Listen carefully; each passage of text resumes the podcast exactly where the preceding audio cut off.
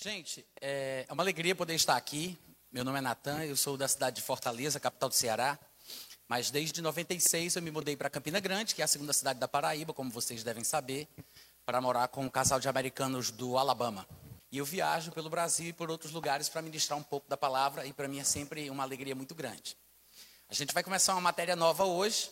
Vocês estão sabendo o nome da matéria?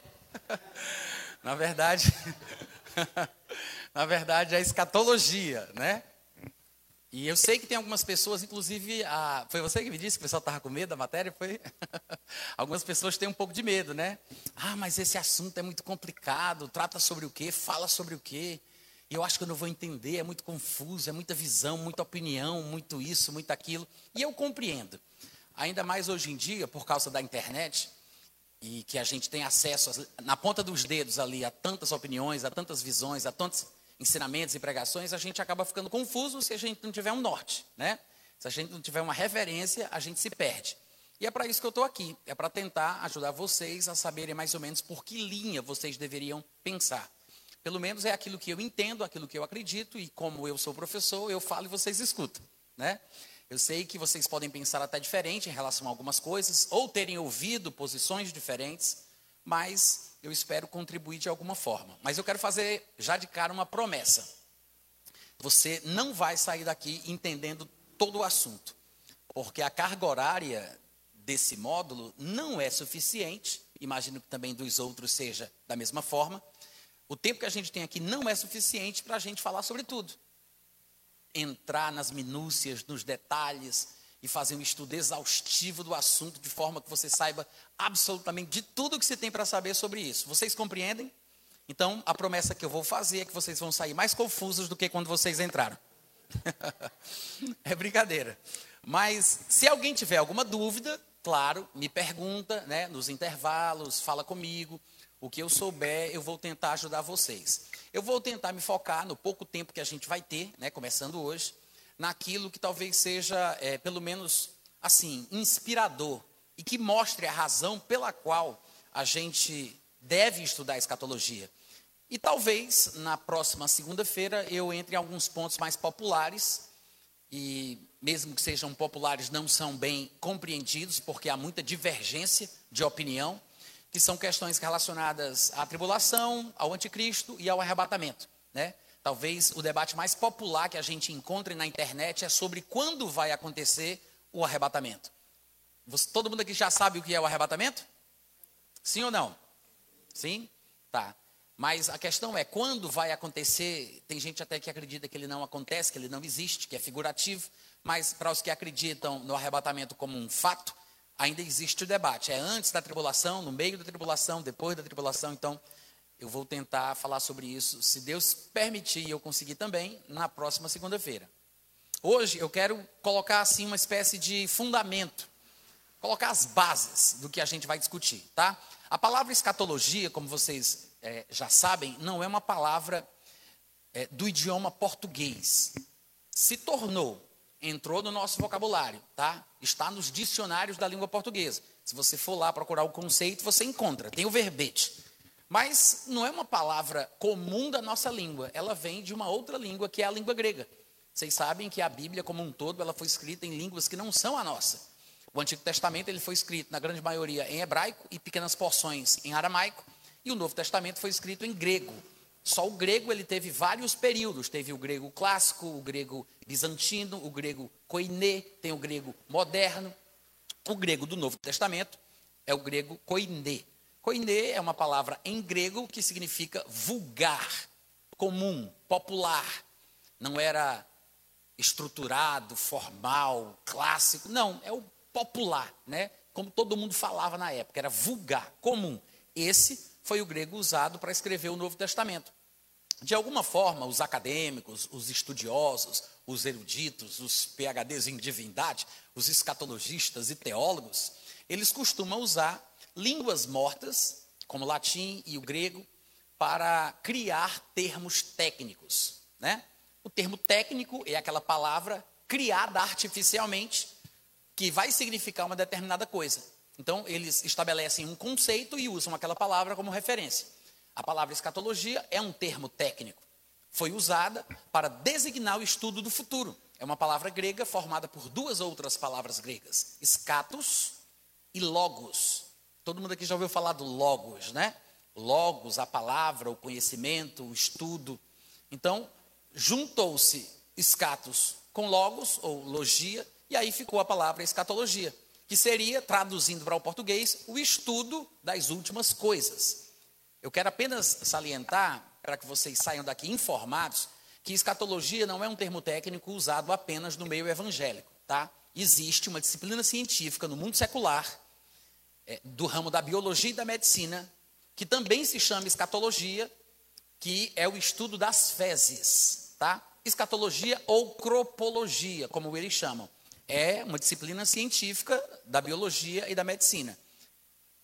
Há pessoas que se especializam nessa área. Então, se porventura um dia você ouvir falar desse assunto, então não fique confuso. Não, eu aprendi outra coisa. Não, realmente existe a cropologia, também chamada de escatologia, mas não é a mesma coisa da escatologia que nós costumamos chamar de bíblica. Escatologia bíblica, que é o estudo do fim, a doutrina das últimas coisas, também falamos das profecias, dos livros proféticos e por aí vai.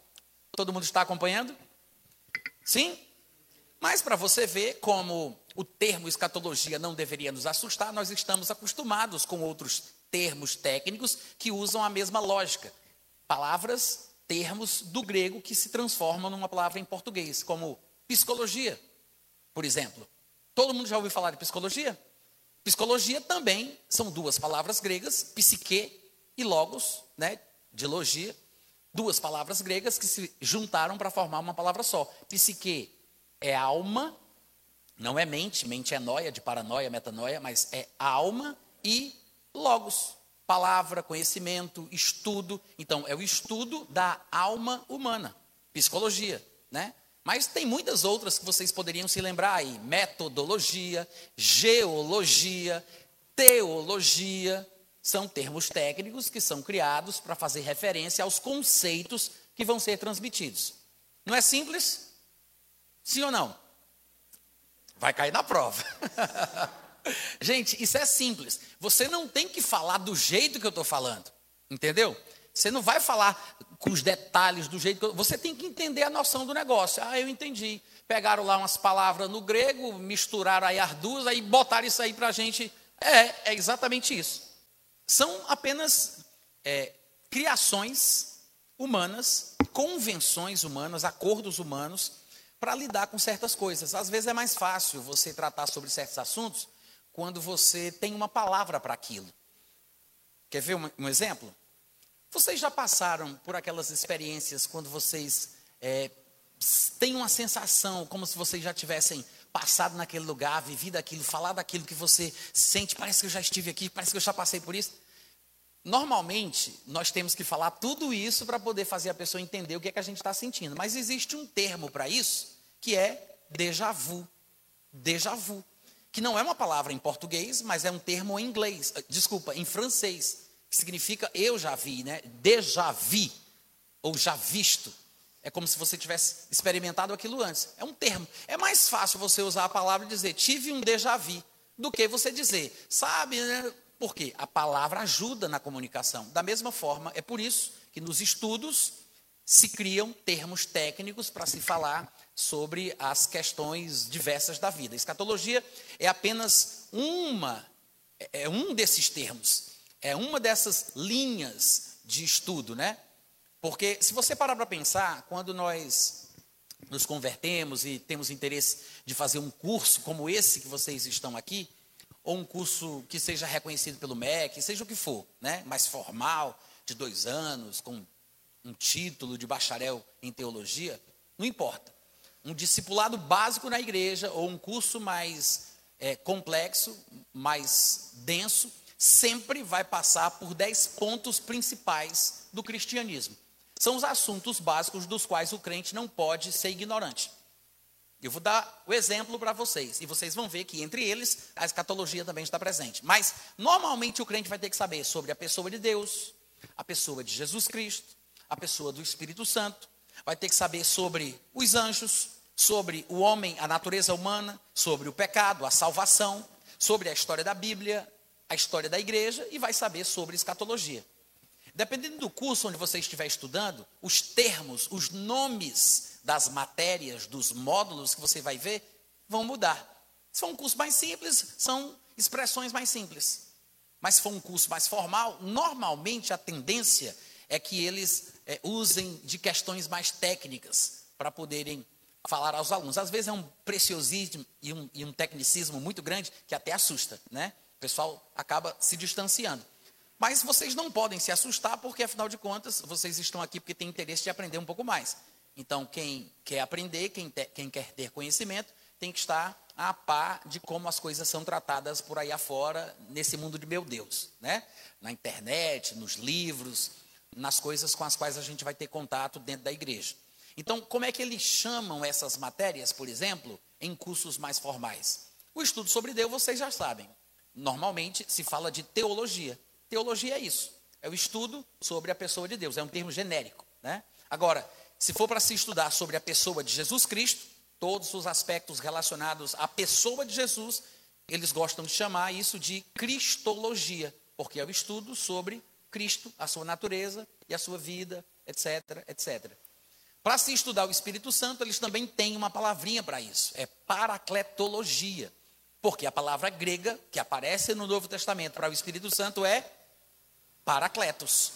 Vocês já devem ter ouvido falar do tal do paracletos. Pronto. Então, ao se estudar sobre a pessoa do Espírito Santo, as pessoas dizem: hoje a matéria vai ser paracletologia, para falar que é o estudo sobre a pessoa do Espírito Santo. Ao se estudar sobre os anjos, vocês já adivinharam, eles usam a expressão angelologia. E ao se estudar a natureza humana, a vida, a queda e tudo mais, claro, a partir da perspectiva bíblica, né? Porque existe também essa matéria no mundo secular, nós chamamos de antropologia. Já ouviram falar da antropologia? Tem cursos universitários de antropologia. Existem antropólogos no mundo secular, porque a palavra antropos significa, no grego, significa homem. E logos, ou logia, como vocês já sabem, é o estudo daquela coisa. Antropologia é o estudo da natureza humana. O pecado em grego se chama hamartia. Então, o estudo do pecado é hamartiologia. E por aí vai. Vocês entendem isso? Quer ver outro termo que aparece muito na internet, nos debates entre calvinistas e arminianos, que discutem sobre a predestinação bíblica e a predestinação calvinista? Se Deus ama ou não ama todo mundo, se Jesus morreu ou não morreu por todos? Uma palavra que aparece muito é a soteriologia, que é o estudo da salvação, por causa da palavra grega para salvação. Inclusive, aqui no Brasil, nós temos uma cidade que quem nasce nela é chamado de soteropolitano, porque nasceu em Salvador, cuja a origem é a palavra grega para salvação. Soteriologia é o estudo da salvação. Quantos estão entendendo? O estudo da Bíblia, como é que é? Fala aí, vou botar na prova. Se vocês não souberem, eu vou botar na prova. Como é o estudo da Bíblia? Chuta aí. Hum? Bibliologia. Sim, é, pois é, porque a palavra Bíblia nem é uma palavra em português, é uma palavra grega, que significa livros, no plural. Nós dizemos que a Bíblia é um livro, mas se a gente fosse buscar pelo sentido original da palavra, seria livros, porque Bíblia é uma palavra grega para livros, no plural. Então, bibliologia é o estudo da Bíblia, tá? Se você vai estudar sobre a natureza da igreja, governos, a história da igreja, a palavra é eclesiologia, porque a palavra eclésia é a palavra grega para igreja. E assim também tem a escatologia. Então você vê, são dez pontos. Deus, Jesus, o Espírito Santo, os anjos, o homem e o pecado, a salvação, a Bíblia, a igreja e a escatologia. Não é um corpo estranho. Ah, esse assunto não tem nada a ver. Eu não sei nem para que, que a gente estuda isso. É uma coisa assim que nem me interessa, porque o que tiver de ser, será. Não é bem assim, gente. Escatologia é muito mais importante e mais presente em nossa vida do que a gente imagina, tá? E eu sei que pode parecer um pouco estranho para quem não está habituado com o estudo, com a leitura e essas questões mais técnicas, né? E o pessoal vai sempre pensar: ah, mas é muito método, é muita coisa, é muito isso e é muito aquilo. E eu gosto de lembrar a frase de um evangelista já falecido, chamado Tom Lee Osborne, T.L. Osborne, que dizia: os homens podem usar métodos, mas Deus continua usando os homens. Amém? Todo mundo entendeu? Ou seja, a despeito de qualquer dificuldade que você possa sentir, nos termos, nas técnicas, nos métodos, tem muita coisa divina vinda de Deus para te abençoar, mesmo com algum tipo de organização lógica, um pouco mais de didática, até porque a nossa mente precisa disso. A nossa mente, ela parece assimilar melhor quando a gente explica, categoriza e a gente distingue. Parece que a nossa mente compreende melhor. É mais fácil até de decorar, de memorizar, de guardar, porque senão fica tudo muito confuso, aquela coisa nublada, sem a gente saber exatamente o que é. Porque você, na verdade, não entendeu muito bem. Então, para entender melhor, para ter uma didática melhor na hora que a gente vai ensinar, é preciso a gente falar, vamos dizer assim, colocar os pingos nos is. Amém, gente? Tá, e por que que estudar as últimas coisas é importante?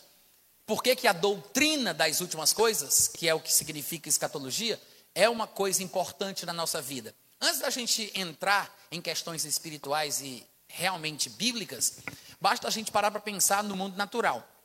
Eu fiz uma viagem de Campina Grande para cá, né?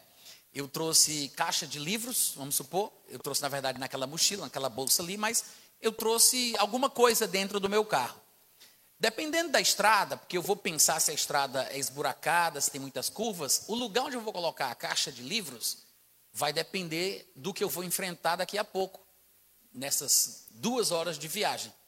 Então, por conhecer o que vem mais para frente, eu tomo uma decisão antes de sair de casa. Isso aqui não vai ficar aqui porque vai cair. Vou colocar aqui, vou encostar, vou fazer isso, porque eu estou prevendo o que está por vir. Ou seja, antes de passar pelo que me aguarda, eu me preparo por causa do que vem. Eu sei o que vem, então eu tomo uma decisão hoje.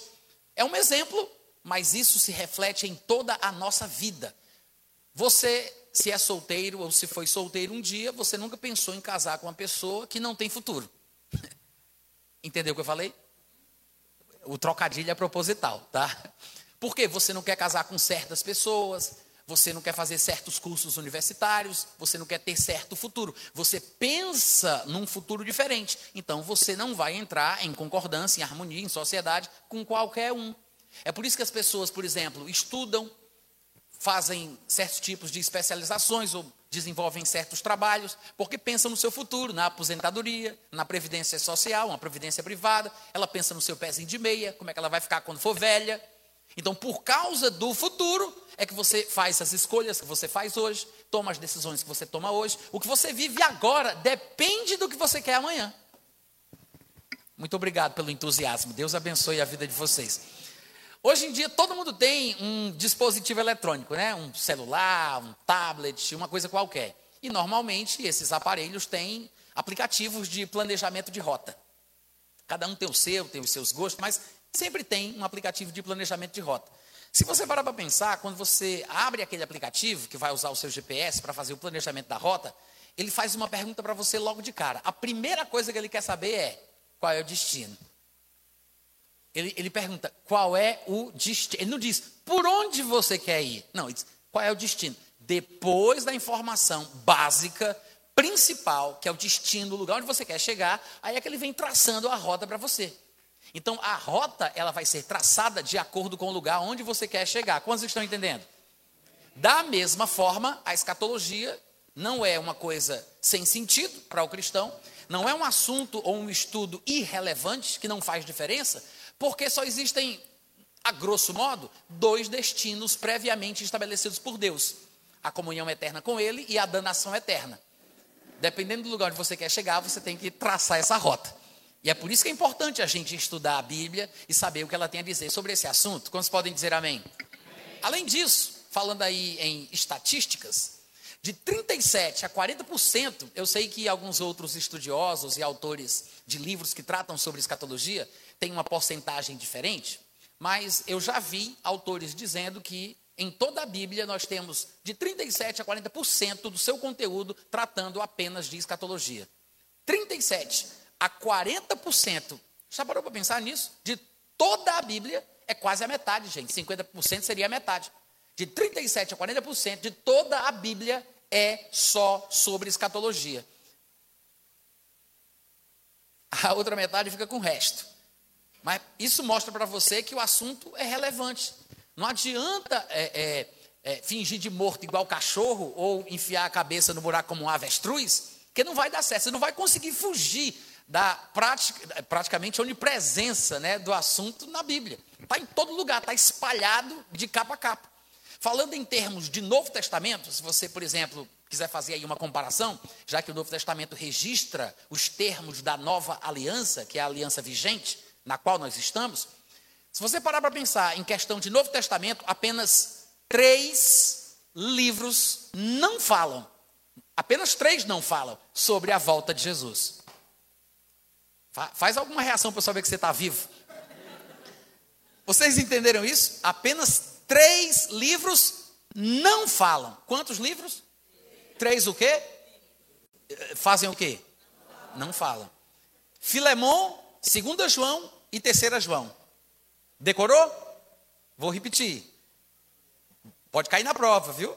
Filemon, 2 João e 3 João. Repete aí para eu ver se você aprendeu mesmo. Para os que já sabem, são livros ou cartas, epístolas, de um capítulo só. É muito pequenininho. O homem mal começa a saudação e já está dizendo tchau, né? É igual aquelas cidades que a placa tem bem-vindo, do outro lado diz volte sempre. É um capítulozinho só ali, ó. Termina, você mal começou, já terminou. E talvez seja por isso que não se fale do único assunto do qual todo o Novo Testamento trata, que é a volta de Jesus. Se todo o Novo Testamento, de Mateus Apocalipse, fala sobre isso, por que somente essas três epístolas não falariam? Talvez não tenha dado tempo. Então, são os únicos três livros do Novo Testamento que não falam sobre a volta de Jesus. Eu sei, tem o livro de Apocalipse, né? Que é um livro todo de escatologia, mas não é o único texto do Novo Testamento que trata sobre isso. Não é o único. Mas o livro de Apocalipse não é o único livro do Novo Testamento que trata sobre escatologia. De fato, dois terços do Novo Testamento foram escritos por Paulo. Paulo era uma referência tão grande no mundo cristão, e até hoje é, que até Pedro, que andou com Jesus, lia tudo que Paulo escrevia. Como vocês já devem lembrar, lá em 2 Pedro capítulo 3, versículo 14, 15 e 16, ele diz isso. Ele lia tudo o que Paulo falava. Paulo escreveu dois terços do Novo Testamento, porque ele foi escolhido a dedo por Jesus para tratar sobre certos assuntos. Ou seja, até Pedro, que andou com Jesus, lia o que Paulo falava porque era interessante, era uma coisa diferente abençoava Pedro. E ele reconhecia que aquilo era uma coisa de Deus. Porque Jesus aparecia a Paulo e dava para ele o que ele tinha que falar.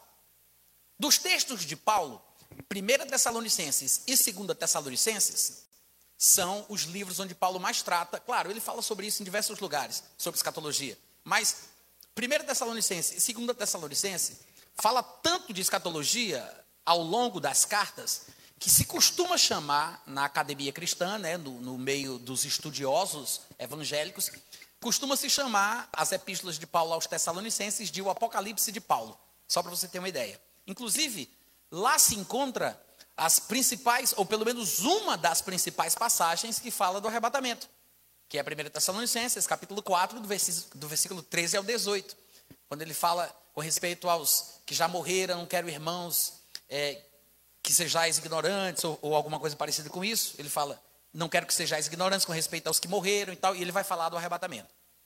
Mas é, tem muita coisa profunda, densa nas declarações dele. Infelizmente, a gente não vai poder esmiuçar, mergulhar, porque não dá para fazer isso numa noite só, ou em duas aulinhas de seis horas. São seis horas, né? A aula por dia, não? São seis? É três. Três por dia. Aí é que não dá mesmo, né? Três horinhas por dia para a gente falar tudo, não dá. Mas, só para a gente ter uma visão panorâmica do quanto Paulo parecia ser repetitivo ao falar de escatologia, ao falar da volta de Jesus, eu vou fazer com vocês a leitura de alguns versículos da primeira epístola de Paulo. A segunda epístola não é diferente, mas vamos nos deter aqui em alguns versículos da primeira epístola, tá? Os versículos que a gente vai ler, eu já vou dizer de antemão, se você quiser anotar, pode, depois a gente faz a leitura. Vão ser 1 Tessalonicenses capítulo 1, versículos 9 e 10. Não precisa escrever o nome Tessalonicenses todo não, tá? Coloca só TS que é mais fácil. T grande, S minúsculo. Um encostado no T. 1 TS, aí vem capítulo 1, ponto 9, tracinho 10. 1 Tessalonicenses 1, versículos 9 e 10. Capítulo 1, versículos 9 e 10. Agora vem, capítulo 2, versículos 19 e 20. Capítulo 3, versículos 11, 12 e 13. Capítulo 4, do 13 ao 18. Capítulo 5, versículo 23. Eu vou repetir, tá? Vou repetir. Capítulo 1, em 1 Tessalonicenses, versículos 9 e 10, do capítulo 1. No capítulo 2, versículos 19 e 20. Capítulo 3, dos versículos do 11 ao 13, 11, tracinho 13. Capítulo 4, do 13 ao 18. E no capítulo 5, versículo 23. Eu vou ler agora os versículos com vocês, tá? E não se preocupe, eu vou repetir mais uma vez quais são as referências. No capítulo 1, versículo 9, ele diz: Eles mesmos, no tocante a nós, proclamam que repercussão teve o nosso ingresso no vosso meio e como vocês, deixando os ídolos, presta atenção, vos convertestes a Deus para servirdes o Deus vivo e verdadeiro e para aguardar dos céus o seu filho, a quem ele ressuscitou dentre os mortos. Jesus, que nos livra da ira vindoura. Cadê os amém, os aleluia? Olha só, ele disse: vocês se converteram a Deus, e ele diz a razão, o propósito dessa conversão, para servirem o Deus vivo e verdadeiro e para, versículo 10, olha aí, vê aí com os olhos que a terra há de comer, dá uma olhadinha e para aguardardes do céu, que é Jesus, que nos livra da ira vindoura. E veja, ele disse: Nós nos convertemos para servir o Deus vivo e verdadeiro e para aguardar Jesus. Ou seja, ele está falando sobre a volta de Jesus, como a gente havia comentado, mas é interessante que ele diga que a gente se converteu para esperar Jesus voltar. É exatamente isso que ele disse aqui. Para quem pensa que esse negócio de volta de Jesus, fim dos tempos, escatologia, não tem nada a ver com a gente, está aqui um versículo que mostra que você se converteu para isso. Se converteu para esperar Jesus voltar. Amém, gente? Para servir o Deus vivo e verdadeiro e para esperar Jesus voltar. Esse é o propósito, é a razão pela qual você é crente. Lá no capítulo 2, Versículo 19, Paulo vai dizer assim: Pois quem é a nossa esperança, ou alegria, ou coroa, em que exultamos na presença de nosso Senhor Jesus em sua vinda? Não sois vós? Sim, vós sois realmente a nossa glória e a nossa alegria. Paulo está dizendo que a vida que os tessalonicenses viviam, como consequência, resultado das suas ministrações e dos seus ensinamentos, era o que lhes alegrava.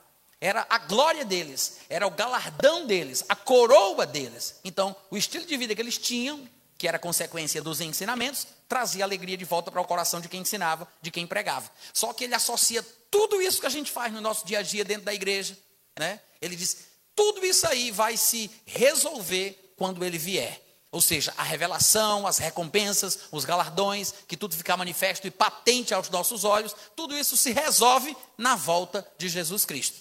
Então, pode parecer muito superficial o que ele diz aqui, embora não seja, mas observe que não sai da mente dele a ideia fixa da volta de Jesus. Ele acabou de falar algumas coisas sobre a volta de Jesus no capítulo anterior. Lá vem ele se repetir. Ele fala de novo da volta de Jesus no capítulo seguinte. E no capítulo 3, como vocês já sabem, do versículo 11 ao 13, novamente ele vai falar sobre a volta de Jesus. Ele diz: Ora, o nosso mesmo Deus e Pai e Jesus nosso Senhor dirijam-nos o caminho até vós. E o Senhor vos faça crescer e aumentar no amor uns para com os outros e para com todos, como também nós para convosco, a fim de que seja o vosso coração confirmado em santidade é, abrindo um parênteses aqui rapidinho, é interessante que ele associe o conceito de santidade com o relacionamento interpessoal dos irmãos na igreja. Normalmente, quando ouvimos alguém falando sobre santidade, as pessoas se esquecem da importância do amor nessa santidade. Normalmente o pessoal que fala santidade pensa em outras coisas, mas aqui Paulo diz que o amor de vocês cresça para que vocês sejam aperfeiçoados na santidade. O que me mostra que uma pessoa verdadeiramente santa ama como Deus quer. Amém?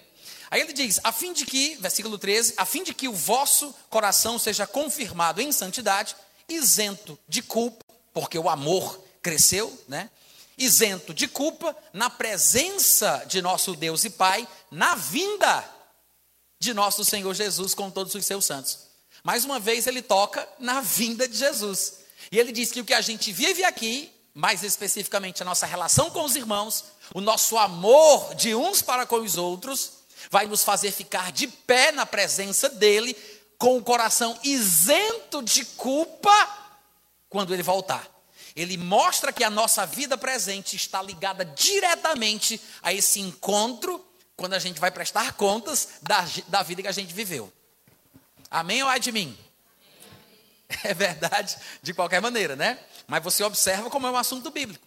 Para quem pensava que escatologia era uma coisa que não tinha interesse nenhum, para quem achava que estudar sobre o tempo do fim não vale nada, né? A doutrina das últimas coisas é só para encher linguiça. Tá aí.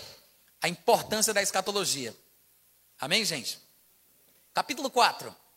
1 Tessalonicenses 4, do 13 ao 18, que, como eu falei, é um dos textos mais importantes deixados por Paulo sobre o arrebatamento. Tá? Nós temos alguns textos importantes sobre o arrebatamento no Novo Testamento. 1 Tessalonicenses é um deles, 1 Coríntios 15 é outro, e um texto raramente usado, mas que para mim é o principal, 2 Tessalonicenses capítulo 2. Tá? Esses são os textos mais importantes sobre o arrebatamento pré-tribulacional.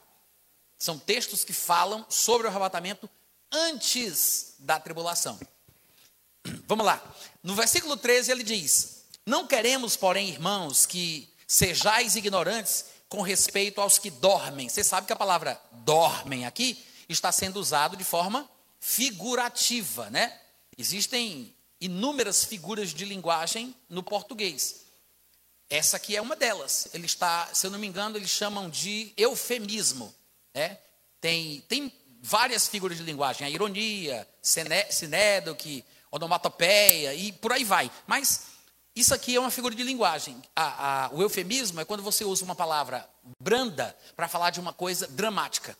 Você usa uma palavra mais leve para falar de uma coisa mais pesada. Então, em vez de dizer os irmãos morreram, normalmente na linguagem bíblica se fala que eles dormiram ou dormem.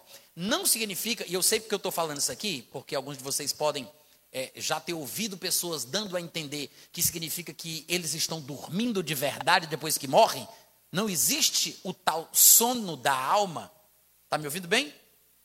Alô, teste experiência. Não existe o tal do sono da alma. As pessoas não dormem depois que morrem. É apenas um eufemismo, é uma figura de linguagem para se referir ao que acontece com ela quando ela morre. Porque ela descansa das suas obras. Então ela está descansando ou dormindo.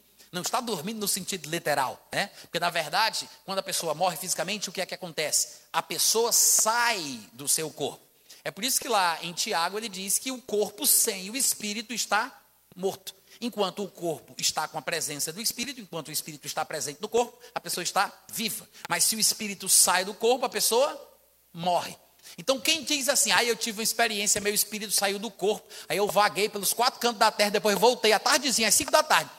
Quem acha que o espírito saiu do corpo está enganado, não conhece bem a Bíblia. Aí você diz, então você não acredita em experiências paranormais, em EQMs e tudo mais? Não, eu acredito, acredito sim em experiências de quase morte, acredito que pessoas podem, de fato, até morrer, saírem do corpo, verem o seu corpo, mas uma coisa é a pessoa ter uma experiência espiritual e outra coisa é a pessoa realmente sair do corpo. Ela só sai do corpo se morre. Se não morreu, não saiu do corpo. Ah, mas eu vi fulano, eu fui não sei onde. É uma visão, é uma experiência. Você está absorvido pelo mundo dos espíritos é como se você estivesse lá, mas você não estava. porque o seu espírito continuava dentro do seu corpo. Não tem esse negócio de sair pela garganta e voltar pelos ouvidos. Não existe isso. Se sair, morre. Mas se morreu, saiu. Ressuscitou, então voltou. Quantos entenderam? Mas quem é que sai? A pessoa sai. A pessoa. Porque a pessoa é consciente. Tanto é que você vai ver no linguajar, no palavreado de Paulo, no Novo Testamento, se, re, se referindo à morte, falando exatamente isso. Ele diz: Olha, eu estou constrangido, porque eu estou preso, não sei se eles vão me matar, se eles vão me soltar, eu peço que vocês orem por mim. Ele falando lá em Filipenses capítulo 1, né? Ali por volta do versículo 19, 20 e 21. Claro que eu estou falando aqui do meu jeito, mas ele fala basicamente isso. Ele diz: Olha, eu não sei o que é que eu vou escolher, porque de um e outro lado eu estou em aperto. Prefiro partir e estar com o Senhor, que é incomparavelmente melhor, mas por vossa causa prefiro permanecer no corpo, para o vosso proveito. Mas veja o que ele diz: Eu não sei se eu vou, não sei se eu fico. Quem vai se ele morre, o espírito vai. Ele não está falando de ir com o corpo, ele está falando de sair do corpo. Mas veja que ele sai e continua consciente. Ele disse: para mim, morrer, sair do corpo é muito melhor. É promoção, é lucro, porque ele estaria com Cristo. Aí você diz, então a pessoa não dorme. Bom, se Cristo estiver nesse momento dormindo, então eu vou dormir com ele. Porque a Bíblia diz que quando o crente morre, ele está com o Senhor. Se ele estiver dormindo, então vai todo mundo dormir no dormitório celeste. Mas não é isso que a Bíblia ensina, tá? Às vezes as pessoas se atrapalham com algumas colocações, ainda que sejam coisas tão simples de serem resolvidas, mas as pessoas criam essa, né, faz esses, você entenderam? Voltando aí para o versículo 13. Não queremos, porém, irmãos, que sejais ignorantes com respeito aos que dormem, aos que morrem, os crentes que morrem, para não vos entristecerdes como os demais que não têm esperança. Quem são os demais que não têm esperança? De acordo aqui com o texto. Quem são os demais? Vou dar uma pista. Não. Veja o que ele diz. Não queremos, porém. Olha a leitura do versículo aí. Não queremos, porém. O que é está escrito aí? Não queremos, porém, irmãos, que sejais ignorantes. Com quem ele está falando? Vamos lá, gente, eu fiz uma pergunta, eu espero uma resposta. Com quem ele está falando? Usa o texto, com os irmãos. Não é isso? Não queremos, porém, irmãos, que sejais ignorantes. Com quem ele está falando? Não. É, sem inventar. Fica com o texto. Com quem ele está falando? Aí vocês respondem assim: com os irmãos. Vamos tentar de novo. Vamos lá. Ó. Ele diz: Não queremos, porém, irmãos, que sejais ignorantes. Com quem ele está falando? Ô oh, glória! Com os irmãos. Né? Ele está falando com os irmãos. Aí ele diz: Não quero irmãos, que são as pessoas com quem ele fala, que sejais ignorantes com respeito aos que dormem, para não vos entristecerdes, como os. Os demais. Gente, para de inventar a Bíblia. É só olhar o que está escrito aí, mulher. Olha, não quero que vos entristeçais, que vos entristeçais como os demais que não têm esperança. Ele está falando de dois grupos: os irmãos que têm esperança e os demais que não são irmãos que não têm esperança. Ou seja, todo mundo morre. Mas há uma diferença entre o crente que morre e a pessoa do mundo que morre. Porque o crente que morre tem uma esperança. Então ele está falando, gente, pelo amor de Deus, não vamos ficar tristes como os demais que não têm esperança. Então, não ele está falando, não fiquem tristes por causa dos irmãos que morreram. Esse é o cerne da questão, é o âmago da coisa aqui. Paulo está falando que os irmãos da igreja de Tessalônica não deveriam ficar tristes, porque alguns parentes, alguns crentes, alguns amigos, vizinhos da igreja estavam morrendo antes da volta de Jesus. Porque a expectativa dos crentes na época de Paulo era que todos, todos se encontrassem com o Senhor Jesus no arrebatamento. Essa era a esperança. O próprio Paulo, você vai ver daqui a pouco, que no seu palavreado, ao falar sobre si, ele se coloca na expectativa do povo que queria encontrar o Senhor pelo arrebatamento. Ele diz: Nós primeira pessoa do plural, ele se inclui, né? Ele diz: Nós, os vivos, os que ficarmos, estaremos, nos encontraremos com o Senhor e estaremos para sempre com Ele. Então, a expectativa dos crentes era se encontrar com o Senhor Jesus. Claro, embora o arrebatamento não tenha acontecido naquela geração, eu acredito que Paulo foi inspirado pelo Espírito Santo para falar daquele jeito, para que isso imprimisse o tom, o tom do Novo Testamento, para que todas as pessoas, em todas as épocas, em todas as gerações, inclusive aqui em Caruaru no ano de 2023, quando lêssemos esta passagem, tivéssemos o mesmo sentimento: nós seremos arrebatados a qualquer momento. Amém. Ou seja, o texto não é uma evidência de um erro, pelo contrário, é intencional e proposital. Deus quis que ficasse registrado assim que até Paulo tinha a expectativa de se encontrar com Jesus na sua geração, porque é assim que todo crente tem que viver, com essa expectativa. Se ele não vier enquanto eu estiver vivo, quando eu morrer, eu vou. Quantos entenderam? Se ele não vier enquanto eu estiver vivo, quando eu morrer, eu vou. Eu vou me encontrar com ele de qualquer jeito. Ele vindo ou eu indo, não faz diferença. Amém, gente? Mas nós sabemos que os crentes que morrem têm uma esperança. Só que naquela época, você observa, né? Nós estamos lendo aqui a carta, a primeira epístola de Paulo aos Tessalonicenses, não existia o Novo Testamento. Eles só tinham o que nós chamamos de Velho Testamento, a Bíblia judaica, e Paulo tinha que ficar tirando as dúvidas dos irmãos através daquilo que ele criou naquela época, que se popularizou muito hoje em dia, né? Que são cursos EAD, é um ensino à distância. Foi Paulo quem inventou isso. Se alguém perguntar isso para vocês, depois vocês já sabem. Foi Paulo quem teve essa brilhante ideia, né? De escrever cartas, fascículos ou módulos para enviar para os seus discípulos. Então, Paulo ficava tirando as dúvidas dos irmãos naquela época através das cartas. Sempre que ele podia passar no lugar, ele passava, mas nem todo mundo conhecia Paulo pessoalmente.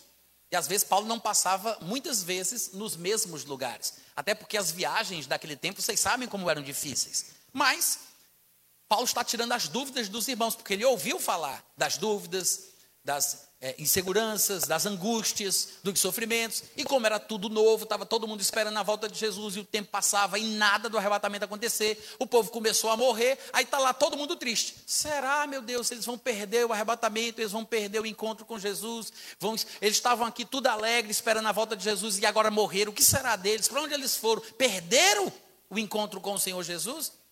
Então, essa era a dúvida que Paulo vai tratar aqui nesse trecho, quando ele vai falar do arrebatamento. Nós sabemos disso, porque noutras passagens, onde Paulo fala sobre a morte do crente, ele coloca mais luz, dá esclarecimentos e mostra que o crente, quando morre, ele está com o Senhor Jesus. Então, para consolar os crentes daquela época que não entendiam ainda muito bem e só estavam esperando o arrebatamento, e alguns estavam morrendo antes, aí Paulo escreve o que nós estamos lendo. Não quero, irmãos, que sejais ignorantes com respeito aos que dormem, como os demais que não têm esperança, porque a nossa realidade é totalmente diferente da do povo de fora, do povo do mundo. Aí ele diz no versículo seguinte: Pois se cremos que Jesus morreu e ressuscitou, assim também Deus, mediante Jesus, trará em sua companhia os que dormem. Ou seja, porque estão todos com Jesus. Quando Jesus vier, quem está com ele, vem junto. É isso que ele está dizendo aqui. Até porque Deus não é Deus de mortos, Deus é Deus de vivos. Pode morrer para a gente, mas para Ele todos vivem. Aí, versículo 15: Ora, ainda vos declaramos por palavra do Senhor isto: nós, os que ficarmos até a vinda do Senhor, de modo algum precederemos os que dormem. Por quê? Por que, que os que estiverem vivos para a vinda de Jesus não entrarão no começo da fila em relação ao encontro com Ele, falando dos que dormem. Porque quem morre já está com Cristo. Já está com Ele. Automaticamente. Morreu, é levado à presença do Senhor Jesus. Onde Jesus está, os crentes que morrem estão com Ele. Então não tem como a gente preceder os que já morreram nesse encontro com Cristo. Aí ele continua. Ele está mostrando isso para que o pessoal seja consolado. Para mostrar que os que morreram não perderam a vinda do Senhor ou o encontro com Ele. Muito pelo contrário, se anteciparam. É por isso que quando ele vai falar dos que estão vivos, ele vai dizer: nós, os que ficarmos. Nós, os vivos, somos os retardatários no encontro com Cristo. Porque quem já morreu já está com Ele.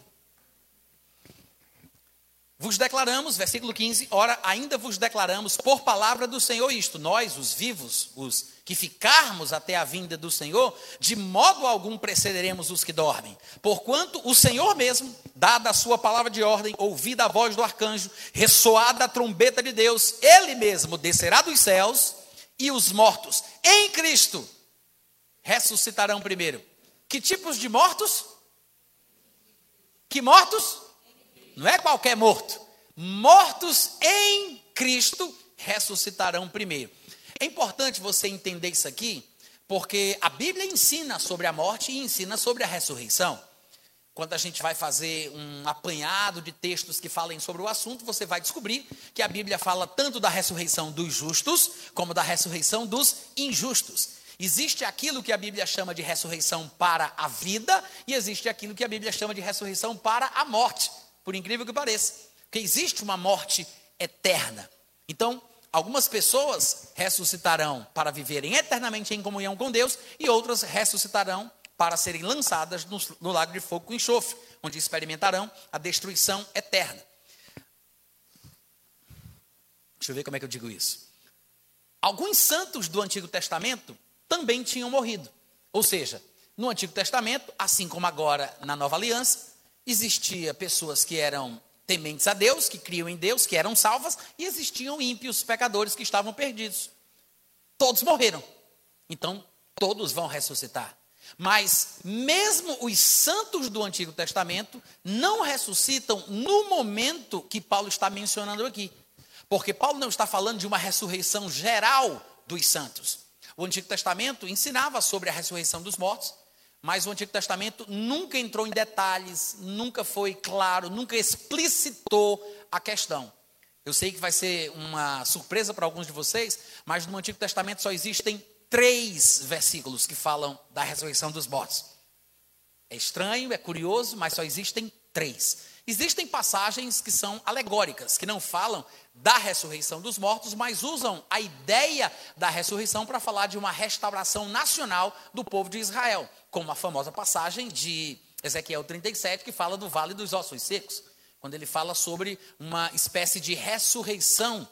Né, aqueles ossos se reúnem e voltam à vida, ele está falando ali sobre a nação de Israel. Mas só tem três textos específicos que falam sobre a ressurreição dentre os mortos. Então, nunca se aprofundou sobre o assunto.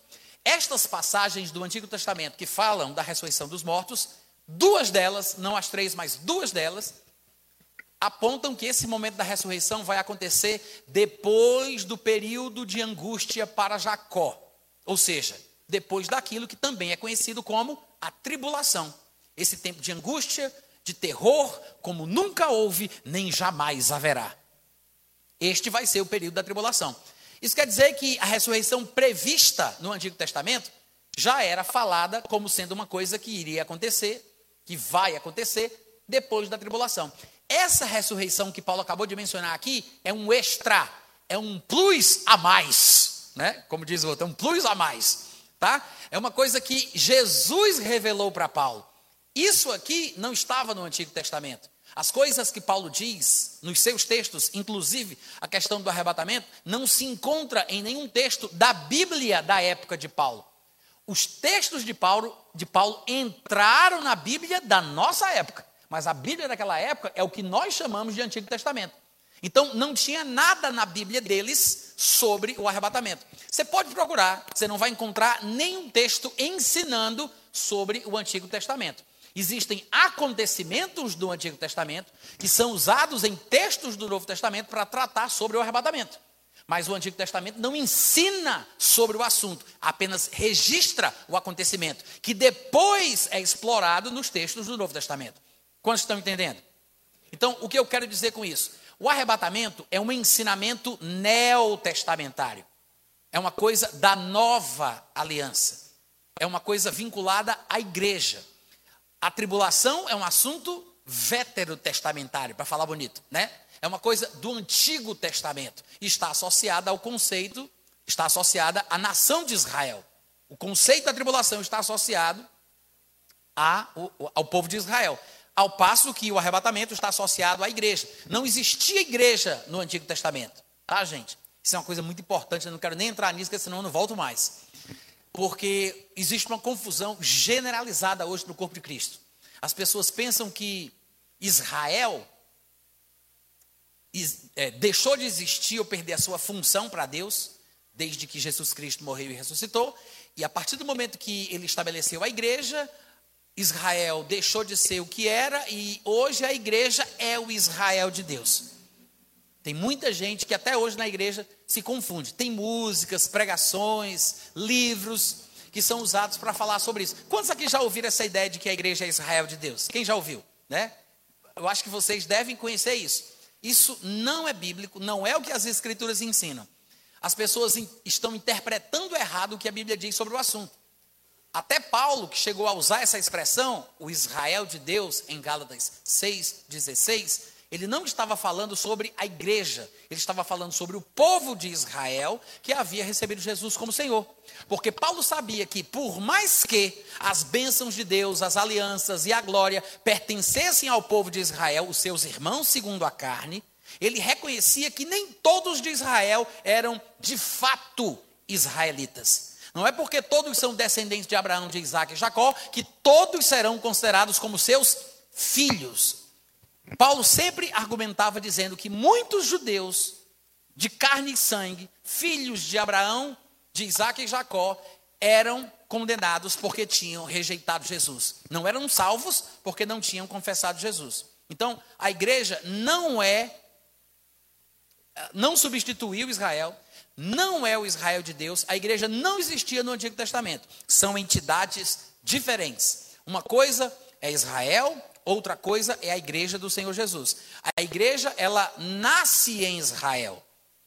Na, no seu primeiro estado, na sua primeira fase, a igreja era totalmente formada por judeus. Jesus é judeu, ele era e é, porque ele continua vivo, assentado à direita de Deus, né?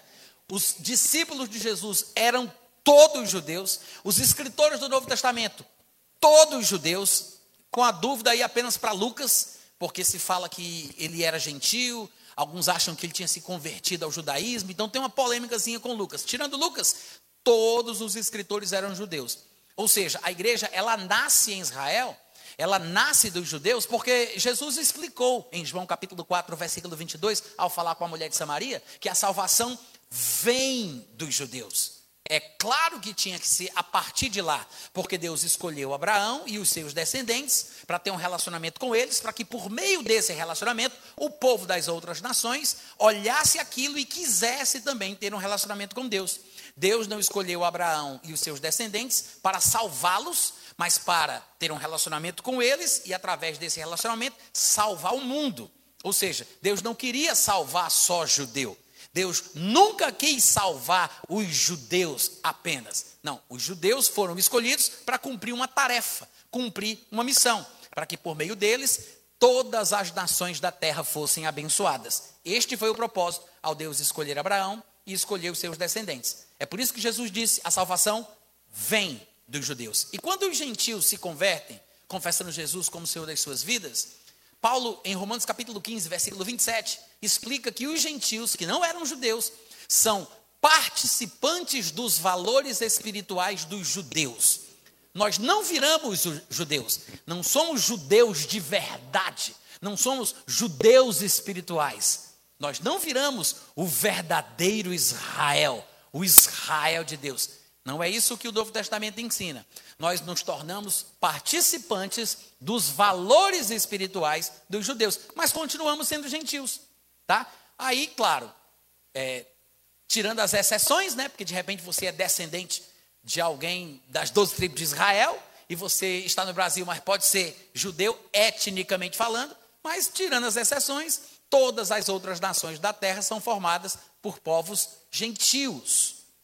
Então, nós temos gentios incrédulos e nós temos gentios crentes. Nós temos judeus incrédulos e nós temos judeus crentes. Não pense que porque a pessoa teve a sorte de nascer judia, que ela é automaticamente salva. Não existe isso. O judeu vai ser julgado também pelas suas obras e dependendo da sua relação com Jesus, ele vai ser condenado ou vai ser absolvido.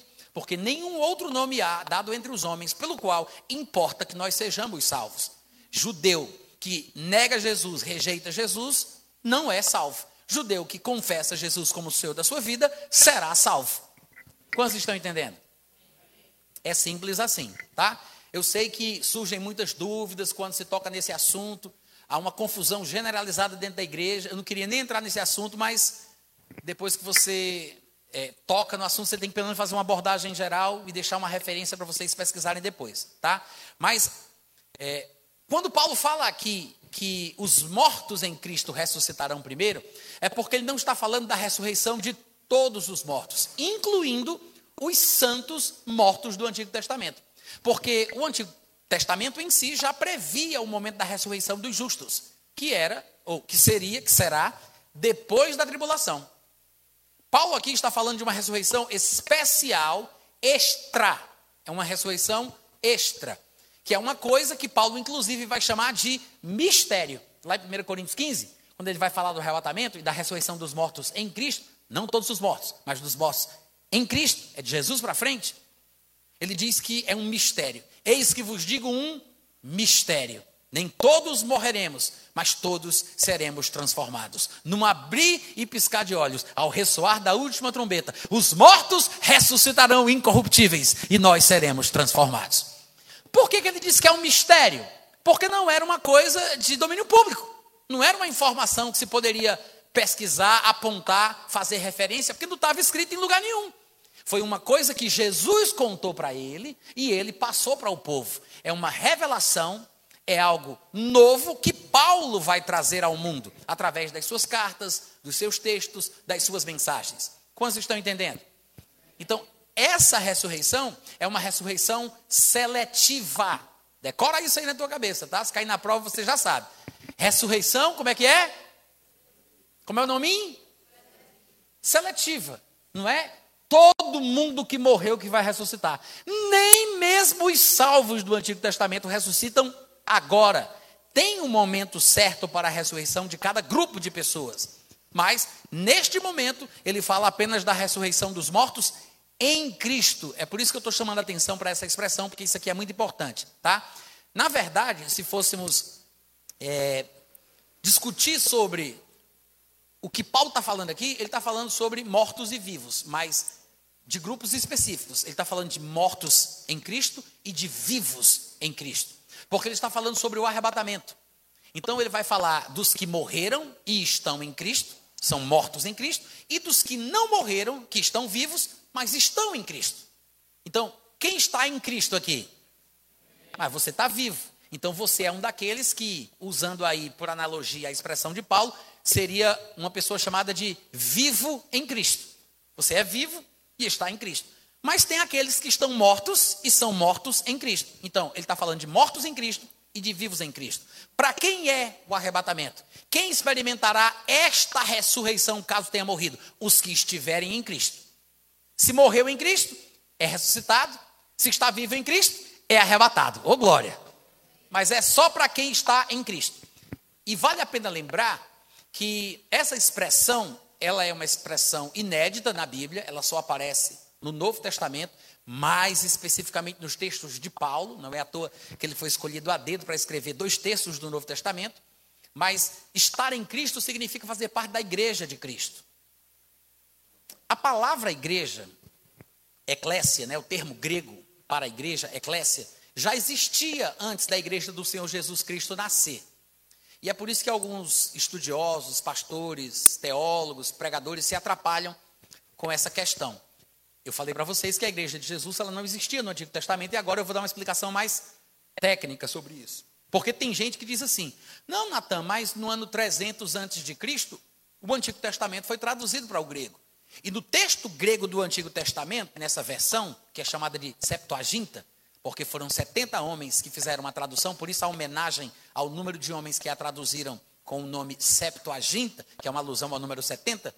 Eles dizem, na Septuaginta, que é essa versão grega do Antigo Testamento, a palavra eclésia aparece. E comumente a palavra eclésia, no texto da Bíblia do Antigo Testamento traduzida para o grego, aparece nas reuniões do povo de Israel. Os ajuntamentos dos israelitas, normalmente quando ele vai ser retratado nessa Bíblia grega, né, o Antigo Testamento grego, a palavra que aparece lá é a palavra eclésia. Algumas pessoas, porque viram isso, acharam que a que Israel era a igreja, porque a mesma palavra estava sendo usada lá. Mas isso é um erro, tá? É um equívoco. Por quê? Porque a palavra já existia e ela era usada no seu sentido comum. De fato, ela até aparece no Novo Testamento, lá no capítulo 19 do livro de Atos, por três vezes, ela vai ser usada para se referir a um ajuntamento. Era um ajuntamento onde o povo estava tentando apedrejar Paulo, querendo matá-lo. Então havia uma assembleia, uma reunião, e o povo estava ali discutindo essa questão. E a palavra grega usada no original é eclésia. Embora as nossas versões em português, na sua Bíblia vai ter reunião, assembleia, ajuntamento, mas é a palavra eclésia. Porque a palavra eclésia sempre significou apenas isso, tá? Ela não significa necessariamente igreja de Cristo. A palavra era usada para se falar de ajuntamentos, até mesmo sobre convenções e, e reuniões políticas. A palavra eclésia significava simplesmente isso. Não é uma palavra sagrada. Não é uma palavra que Deus criou para ser usada única e exclusivamente pelo corpo do Senhor Jesus. Não. Tá? Eu sei que na nossa cultura a palavra igreja que vem de eclésia, ela tem esse significado próprio que nós atribuímos a ela por causa do advento do cristianismo, por causa da influência do cristianismo na nossa cultura. Então a gente associa automaticamente a palavra igreja com coisa religiosa, né? É normal. Mas nós temos que entender que estamos estudando um livro que além de ser milenar, ele não foi escrito em português. A cultura do povo que nos deu a Bíblia, que nós chamamos de palavra de Deus, é uma cultura totalmente diferente uma língua totalmente diferente e a gente tem que ter um pingo de juízo para entender que tem certas coisas que só com o conhecimento histórico, mais técnico, para a gente compreender o porquê daquela questão ali, da utilização daquela palavra. Amém, gente? Então, a palavra eclésia existia no Antigo Testamento, mas não era a igreja do Senhor Jesus. Por que a gente sabe disso? Porque no Novo Testamento é que Jesus diz que vai edificar a sua igreja. Ele diz, eu edificarei a minha igreja. Ou seja, Jesus ainda, ainda vai, é, é, vai, vai fazer com que ela seja gerada e vai edificá-la e fazê-la crescer.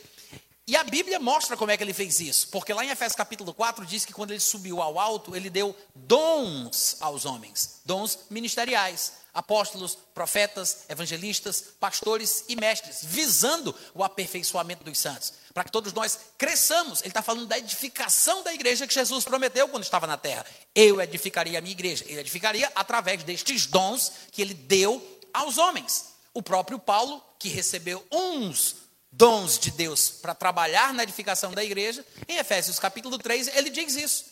Ele diz que recebeu da parte de Deus a responsabilidade de conferir as revelações que ele dava para ele.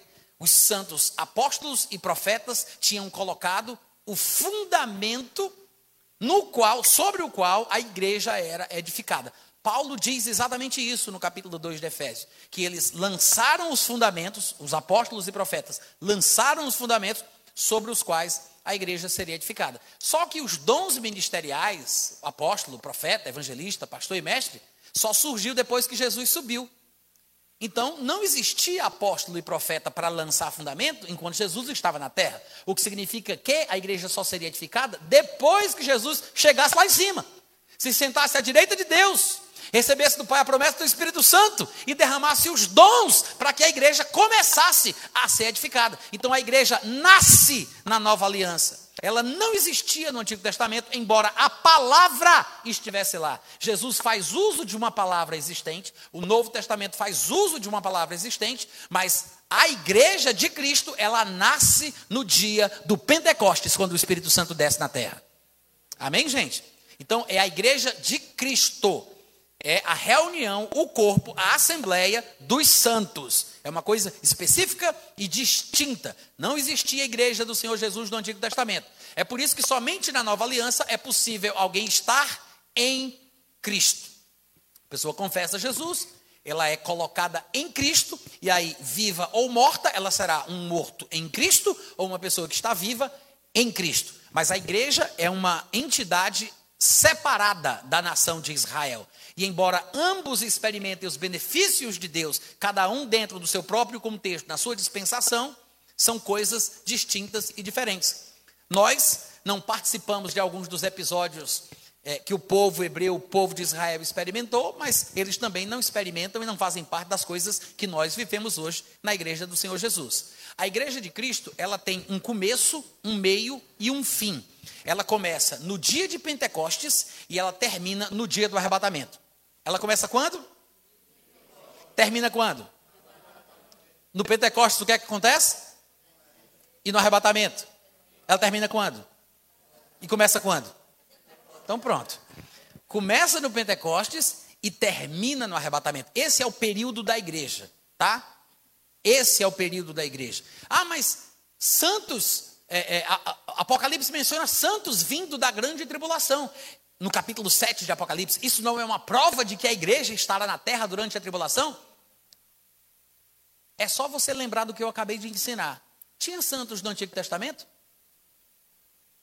Hum. Sim ou não? Sim. Tinha salvos no Antigo Testamento? Eles eram a igreja de Cristo? Não, não. Porque a igreja vai nascer no Pentecostes. Ela termina no arrebatamento, mas esse é o período da igreja. Tinha santos, tinha salvos, mas não era a igreja. Então, a presença de santos na terra ou em determinados contextos adversos, como a tribulação, não é uma prova de que a igreja está presente. É uma prova de que tem gente se salvando. Amém, gente? Claro que eu estou aqui dando o milho todo desbuiado, né, para vocês. Mas quando a gente começa a estudar a Bíblia e vai juntando as passagens, os textos e vai fazendo a, a figura completa, é que a gente vai entendendo estas coisas.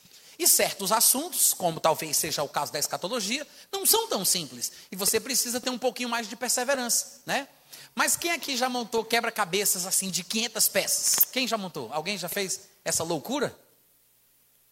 500 peças, mil peças, 3 mil peças, né? A pessoa abre ali a caixinha do quebra-cabeça, espalha as peças em cima da mesa. Aquela mesa ali não vai mais ser usada para jantar nem para almoçar, vai ficar pelo menos uma semana daquele jeito, né? Porque não é da noite para o dia que a pessoa monta. Então ela vai desmontando as pecinhas, tem todo um ritual, né? um, um processo.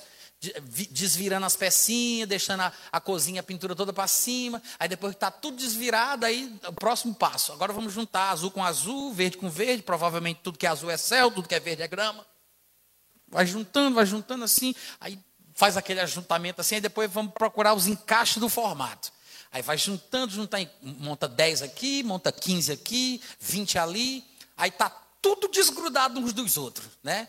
Um grupo, uma ilha de 20 peças, um grupo, uma ilha de 30 pés, um grupo, uma ilha de 40 pés, mas você não formou tudo ainda. Isso aqui não encaixa ainda com isso. Meu Deus, como é que eu vou juntar?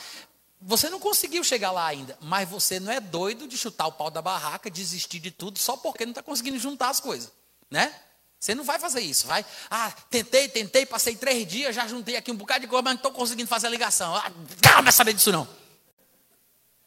Você não faria isso, né? Faria? Levante sua mão, nós queremos orar por você. tem que ter tem que ter paciência, né? Tem que ter calma. Por quê? Gente, o quebra-cabeças não é uma pegadinha. A pessoa que fez o quebra-cabeça, ela está fazendo para vender. E ela não quer receber um processo ela, ela tem que dar um fim para aquela história. Então você vai comprar o cabeça, você espera que seja solucionado. Porque se não for, eu vou processar aquela empresa. Que me fez ter um transtorno psicológico, né, me deixar com ansiedade, que não, um problema que não tem solução. Não foi para isso que eu comprei. Então, há, pessoa, há uma mente pensante por trás que já montou tudo. Tudo ali tem um fim, tem um destino, está tudo certo.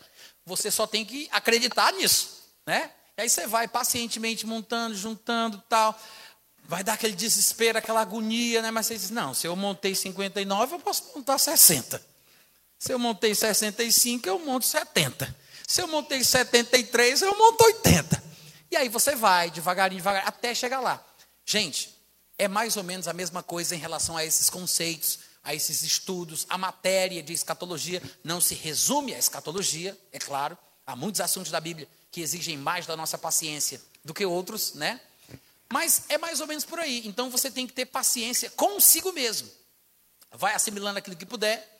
O que você achar que não entendeu, você guarda numa gaveta de azeite, né? Deixa lá guardadinho. Um dia você tira aquilo ali de novo, vai fazer todo sentido para você, tá? Então, é mais ou menos assim. Quando a gente olha o que a Bíblia ensina sobre a ressurreição, sobre a salvação e sobre o arrebatamento, você observa que existe uma ordem não é um embuluado de coisas assim, amontoado um em cima do outro, sem sentido, não. Tem uma ordem, tem uma, uma sequência, tem uma organização. Então, às vezes, pode parecer, por causa de algumas pregações que a gente já ouviu, e a interpretação que algumas pessoas fazem, pode parecer que é tudo uma coisa só, né? É tudo igreja, é todo mundo salvo, está todo mundo em Cristo, a ressurreição é uma só, ressuscita todo mundo no mesmo dia, na mesma hora, acabou-se. Não é isso o que a Bíblia ensina. Embora a Bíblia fale sobre o conceito da primeira ressurreição e da segunda ressurreição, quando lá em Apocalipse, no capítulo 20, fala sobre a primeira ressurreição, ele não está falando do primeiro momento da história humana em que alguém ressuscitará. Ele não está falando isso. O conceito de primeira e segunda ressurreição é porque quem é justo ressuscita antes do pecador. Então, todos os justos ressuscitam primeiro em relação aos demais que continuam mortos. Mas nem todos os santos que ressuscitarão antes de todos os, os ímpios, nem todos os santos ressuscitarão no mesmo dia. Só para vocês lembrarem, vocês sabem disso, mas eu vou lembrar vocês. Jesus está no grupo dos santos ou no grupo dos pecadores? Dos justos ou dos ímpios? Ele já ressuscitou? Faz tempo, não faz? Então, ele ressuscitou sozinho há muito tempo atrás e está está no grupo dos justos. Ele faz parte daquilo que a Bíblia chama de ressurreição para a vida. Ressurreição dos mortos para a eternidade, que é a primeira ressurreição. Só que Paulo revela que os mortos em Cristo, por ocasião do arrebatamento, ressuscitarão antes dos vivos em Cristo. Eles ressuscitarão primeiro em relação a nós. Mas ambos, mortos em Cristo e vivos em Cristo, se encontrarão com o Senhor nos ares. Mas essa ressurreição ainda não é a ressurreição prevista no Antigo Testamento que acontecerá no final da primeira tribulação, no final da tribulação.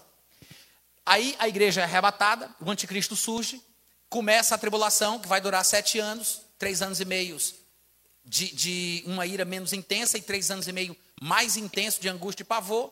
No meio da tribulação, dois homens, dois profetas, do tipo assim de Moisés e Elias estarão na terra, mais especialmente na terra de Israel, ministrando e falando sobre Jesus Cristo. Esses dois, conforme nos relata vividamente o capítulo 11 de Apocalipse, serão assassinados, os cadáveres deles, os corpos deles, porque são homens, tá? Não é figura de linguagem, não é a igreja e os judeus, é o Antigo e o Novo Testamento, é a lei e a graça. Não, são dois homens, são dois profetas eles serão assassinados, os seus corpos, os seus cadáveres, está escrito lá em Apocalipse capítulo 11, vão ficar estirados na praça da grande cidade, que é Jerusalém. Depois de três dias e meio, os seus corpos ressuscitarão, porque se ouvirá uma voz, que é a voz de Deus, que vai dizer: venham aqui para cima. E eles, o espírito vai voltar para o corpo, eles vão ser ressuscitados e vão subir na presença de todos. Essa ressurreição é a ressurreição de justos, de santos. Faz parte da primeira ressurreição, que é, o, que, é o, que é a ressurreição dos justos, que é sempre antes de todos os ímpios, mas não é no mesmo momento que Jesus ressuscitou, não é no mesmo momento que os mortos em Cristo ressuscitarão, e nem é o mesmo momento dos santos em gerais que vão ressuscitar no final da tribulação. É uma ressurreição à parte, só deles, mas faz parte do que a Bíblia chama de primeira ressurreição. Passou toda a tribulação, muita gente, inclusive, morre, crente, morre na tribulação, porque se nega a colocar a marca da besta. Alguns confessarão Jesus durante o período da tribulação, outros não confessarão e ficarão duros em seu coração, praguejando contra Deus, que terá autoridade sobre todos os flagelos da tribulação. Mas muita gente vai ser salvo. Uns vão, continu vão, continuar vivos, vão escapar, mas outros vão morrer. No final da tribulação, aí Jesus vem com os santos, já arrebatados, já ressuscitados, com os crentes da igreja. Aí ele se encontra com o pessoal que está embaixo, ele vai estabelecer o seu reino que vai durar por mil anos sobre a terra. Nesse momento, os mortos, os santos do Antigo Testamento e do período da tribulação ressuscitam e vão ter corpos glorificados durante o milênio. Ou seja, tanto a igreja, os que estão em Cristo, que já terão seus corpos arrebatados, como os que forem ressuscitados, terão corpos glorificados. E aí vai haver uma fase diferente de tudo que a gente já viu nessa terra. As pessoas vão voltar a viver como se vivia no começo do mundo, né? Por mil anos. Satanás será preso, aquilo que mata, que destrói, que rouba, tudo aquilo que faz mal terá sumido. Jesus estará reinando na terra e muitos agentes divinos, pessoas com autoridade para se sentar em trono e determinar coisas, estarão ajudando Cristo durante o seu reino milenar. reinarão juntamente com ele por mil anos.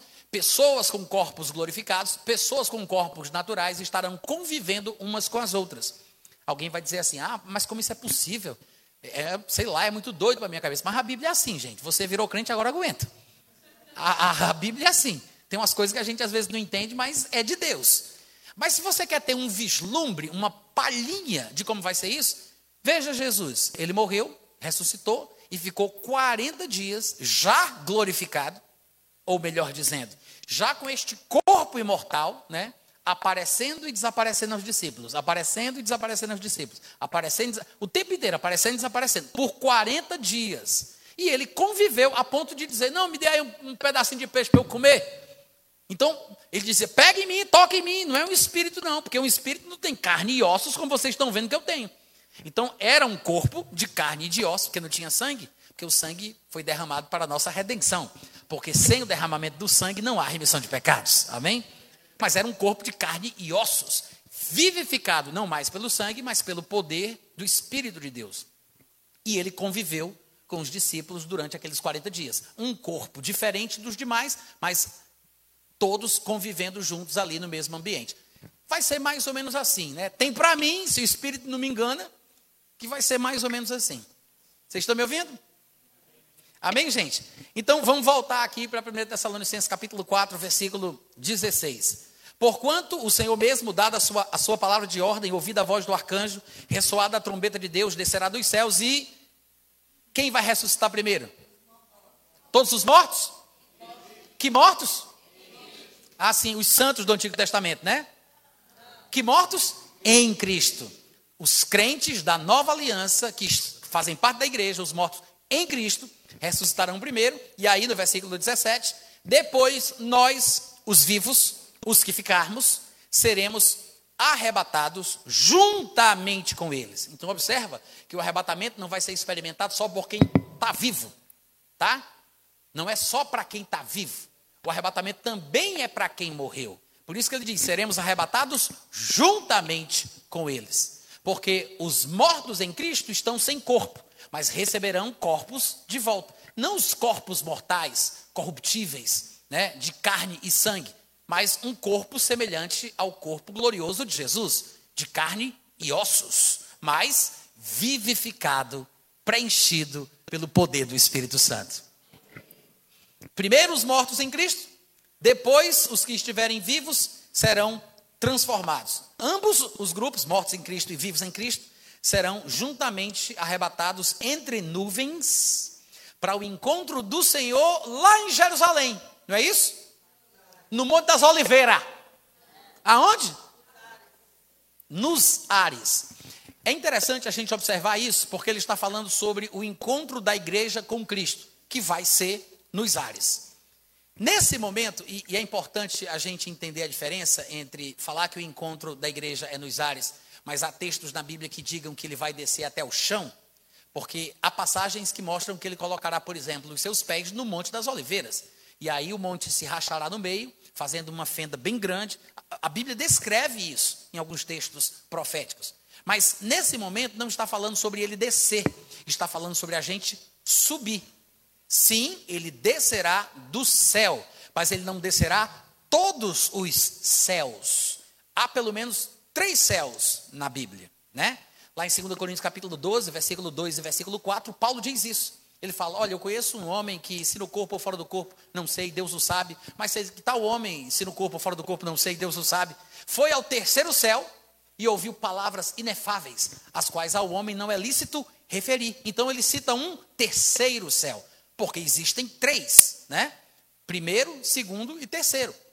São três céus. O terceiro céu, onde Paulo diz que foi, inclusive nesse mesmo texto, fala que é o paraíso porque paraíso e terceiro céu são termos intercambiáveis, você pode intercalar, você pode falar paraíso e pode falar terceiro céu, porque é tudo a mesma coisa, como Paulo demonstra em 2 Coríntios 12, 2 e 4.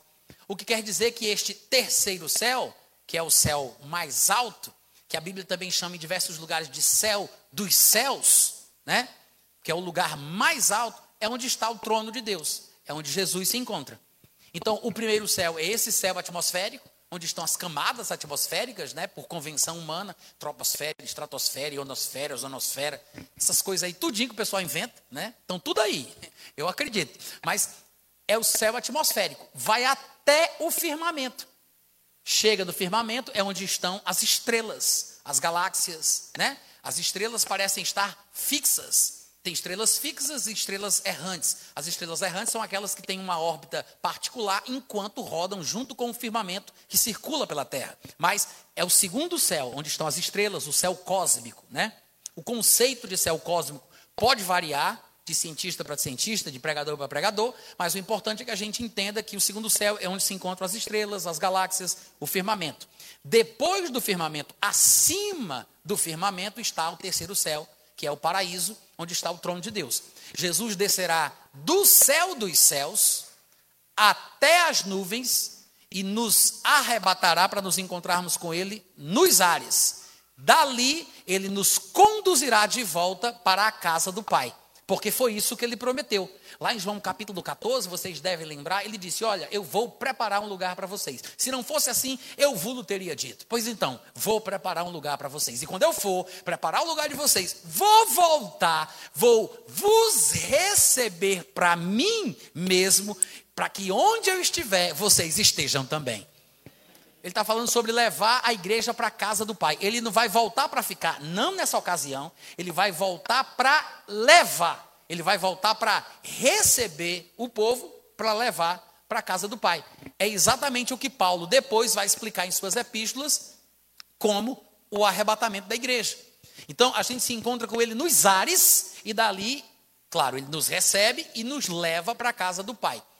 Pessoas que não conseguem entender o arrebatamento antes da tribulação, como vai ser a forma que nós defenderemos aqui na nossa aula, na nossa matéria, as pessoas que não entendem isso, uma boa parte dos crentes hoje em dia, né, porque está na moda, acredita que a igreja vai passar pela tribulação, vai comer o pão que o diabo amassou.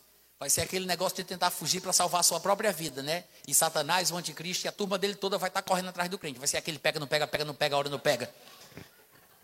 É, tem pastor até que está ensinando o pessoal a estocar alimento não perecível. E tem gente dando curso de como ganhar dinheiro na tribulação. e tem outros que estão vendendo facas de sobrevivência. Outros ensinam como fazer bunkers no quintal, que é tipo uma espécie de abrigo, né, de é, é, armamento anti, é, é aéreo, né, aquela coisa toda, subterrâneo. Tem de tudo, né? É, Jesus tem cada inquilino, né, gente? Mas, particularmente, eu não acredito nisso, tá? E eu tenho, no meu pensamento, eu tenho base bíblica suficiente para provar por que a igreja não passa pela tribulação. Pelo contrário, ela será arrebatada antes do primeiro dia dos sete anos da tribulação, tá? Mas quem não entende isso, do arrebatamento pré-tribulacional, pensa assim, não, a igreja vai passar pela tribulação, quando for no final da tribulação, né, se tiver vivo, se tiver escapado, benza a Deus, aí a pessoa é arrebatada, mas o arrebatamento de quem acredita nisso é um arrebatamento que faz com que os crentes vivos que forem arrebatados nunca visitem o céu. Nunca vão para o céu. Por quê? Porque essas pessoas que creem nisso acham que Jesus tira os crentes da terra depois de toda a tribulação, não sei para quê, né? Depois que o pior já passou, mas tudo bem. Aí tira os crentes da terra, se encontra ali mais ou menos pela altura da camada de ozônio, aí volta para a terra. É um arrebatamento de ioiô, né? Sobe para descer. Não, testemunho de Jeová não. São crentes mesmo, evangélicos, mas que pensam nisso, que, que se confundem. E uma das razões por que as pessoas. Presta atenção que o pregador sou eu, hein, mulher? Uma das razões por que as pessoas se confundem com isso é porque elas não distinguem aquilo que eu falei rapidamente aqui, ampassando, né? É até uma responsabilidade minha, eu peço perdão, mas é porque não entende aquele negócio que eu falei para vocês sobre a igreja de Israel. É por causa disso. Por quê? Porque no Antigo Testamento tem muito texto falando que Israel vai sofrer, vai passar pela tribulação, vai ser perseguido, vai ser. Inclusive, Jeremias capítulo 30, versículo 7, chama esse período de o tempo de angústia para Jacó. É assim que ele chama o período da tribulação. Ou seja, é um tempo de angústia para Jacó. Não Jacó, o patriarca, mas os descendentes de Jacó. Quando o profeta disse isso, Jacó já tinha morrido. Ele estava falando sobre os israelitas, os judeus. A tribulação é chamada no Antigo Testamento de tempo de angústia para Jacó. Mas o povo que pensa que a igreja é o Israel de Deus e que não tem diferença, que a igreja já estava lá, está aqui, é tudo uma coisa só. Aí o que é que eles pensam? Eles dizem: está vendo aí? A Bíblia diz que Israel vai sofrer a tribulação. Como eu sou o Israel de Deus, a tribulação é para mim. É mais ou menos por isso. Vocês estão entendendo o raciocínio? Claro que existem diversos versículos na Bíblia que eles vão usar para dar base para esse argumento, mas se você tiver muita paciência e for ali devagarinho e a pessoa realmente quiser entender, você vai mostrando onde é que ela está errando na interpretação. Mas uma das coisas mais importantes que faz com que o crente pense que a tribulação é para a igreja é isso aí, tá? Isso é importante vocês saberem. Mesmo que vocês não saibam é, é, dizer como, porquê, citar os textos, guarda isso aí no seu coração, porque isso é um diferencial. Se você entender que Israel e a igreja são coisas diferentes e não misturar os conceitos, você não, não cai nessa pegadinha, tá? Mas muita gente pensa, só que não faz sentido a igreja ser arrebatada até os ares e depois voltar para a terra imediatamente. Tem até quem diz assim, não, isso aí, os pós-tribulacionistas, isso aí é para o corpo ser transformado, né? Porque aí ele sobe, é transformado e depois volta. Gente, não há necessidade do corpo ser transformado lá em cima. Ele pode ser transformado aqui embaixo também. Não é nem urubu, né? Que come carniça só para purificar o que comeu. Dá para ser transformado embaixo também. E para falar a verdade, se você observar bem a sequência dos acontecimentos, juntando 1 Tessalonicenses 4 e 1 Coríntios 15, que é quando Paulo trata sobre isso, e em cada um desses capítulos ele fala uma coisa diferente, e aí, quando a gente junta tudo e a gente faz um textão completo, a gente observa que a sequência é assim: ó, tem uma ordem. Primeiro, os mortos em Cristo ressuscitam com corpos, corpos glorificados. Em segundo, os vivos são transformados. Terceiro, ambos são arrebatados para se encontrar com ele nos ares. Essa é a sequência. Morto em Cristo ressuscita, vive em Cristo é transformado, ambos são arrebatados para se encontrar com Jesus nos ares, com os corpos já transformados. Depois faça essa lição de casa, viu? Pega o texto de 1 Coríntios 15, pega o texto de 1 Tessalonicenses 4, junta os dois, tenta mostrar uma ordem ali, porque nos dois ele mostra uma sequência, mas aí você vai distinguir claramente. Tá? Eu trato sobre isso em riqueza de detalhes no meu livro. Para quem não sabe, eu tenho dois livros sobre escatologia, vou aproveitar e vou falar aqui para vocês. Arrebatamento antes da tribulação, é um livro de 224 páginas só sobre o arrebatamento, e a Bíblia, o islamismo e o anticristo, tá? Para onde eu vou, quando dou aula, eu levo eles porque as pessoas às vezes têm dificuldade para comprar na internet. Eu tenho o meu site, eu vendo no meu site, eu mando para o mundo inteiro: Japão, Alemanha, Estados Unidos, para a Europa toda, vendo no Brasil, mas muita gente às vezes tem receio, medo. Então, se alguém tiver interesse, está aqui, tá? Esse livro do arrebatamento, inclusive, está na segunda edição, melhorada, ampliada.